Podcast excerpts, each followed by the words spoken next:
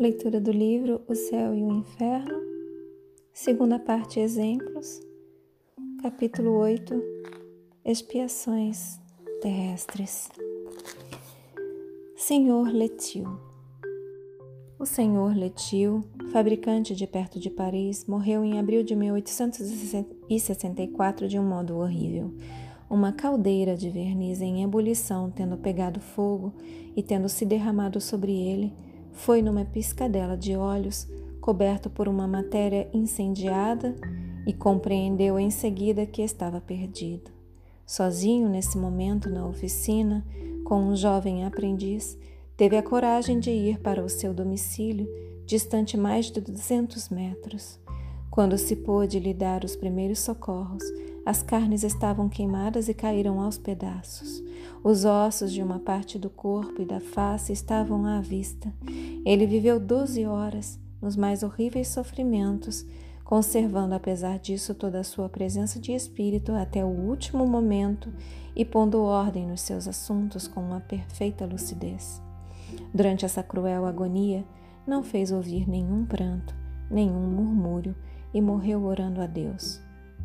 Era um homem muito honrado, de um caráter doce e benevolente, amado e estimado por todos aqueles que o conheceram.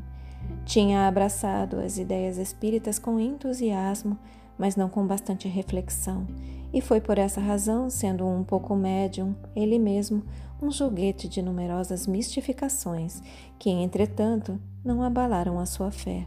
Sua confiança naquilo que lhe diziam os espíritos eram levadas, em certa circunstância, até a ingenuidade. Evocado na Sociedade de Paris, em 29 de abril de 1864, poucos dias depois de sua morte e sob o império da terrível cena da qual fora a vítima, deu a comunicação seguinte: Uma tristeza profunda me oprime. Horrorizado ainda de minha morte trágica, creio-me sob o ferro de um carrasco. Quanto, pois, sofri! Oh, quanto sofri! Estou todo tremente. Parece-me que ainda sinto o odor fétido que as minhas carnes queimadas lançavam ao meu redor. Agonia de doze horas. Quanto provastes, ó Espírito culpado! Sofreu sem murmurar. Também Deus vai lhe dar o seu perdão. Ó minha bem-amada, não chore mais sobre mim, minhas dores vão se acalmar. Eu não sofro realmente, mas a lembrança equivale à realidade. Meu conhecimento do Espírito ajuda-me muito.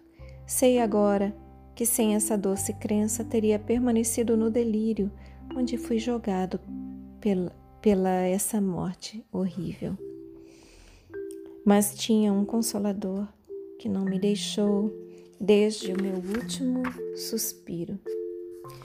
Eu falava ainda que o via já perto de mim.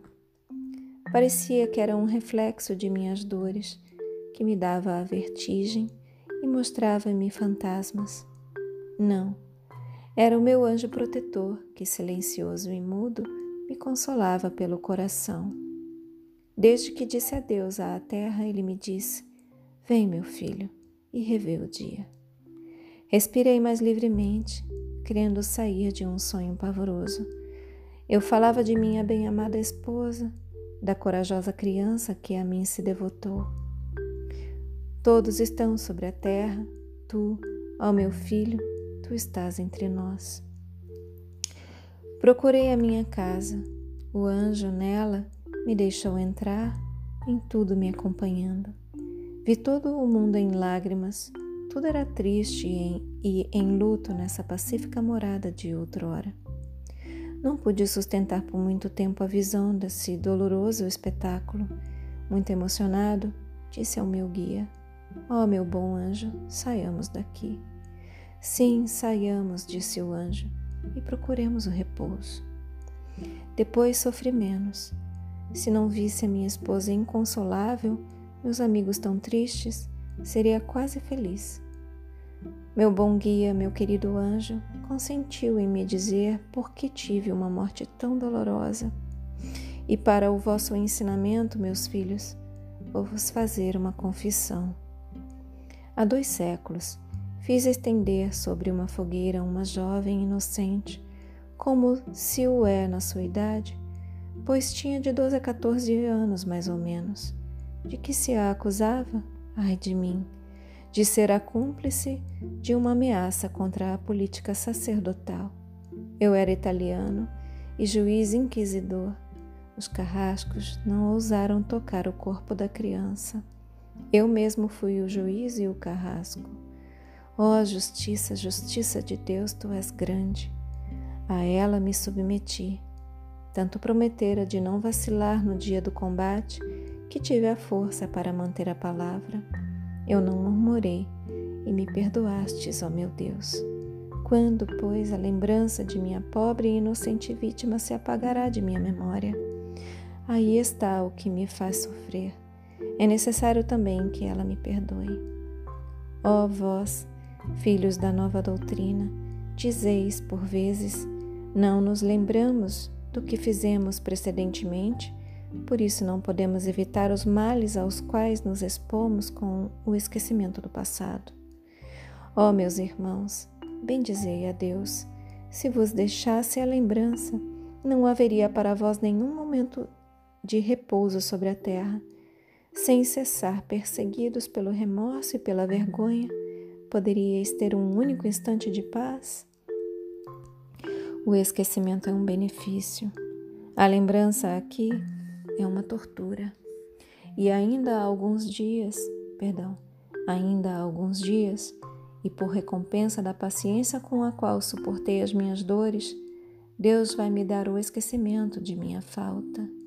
Eis a promessa que vem de me ser feita pelo meu bom anjo. Fecha aspas.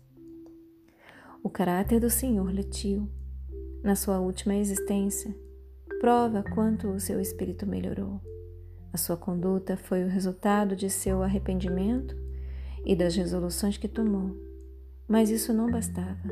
Era-lhe necessário selar as suas resoluções por uma grande expiação.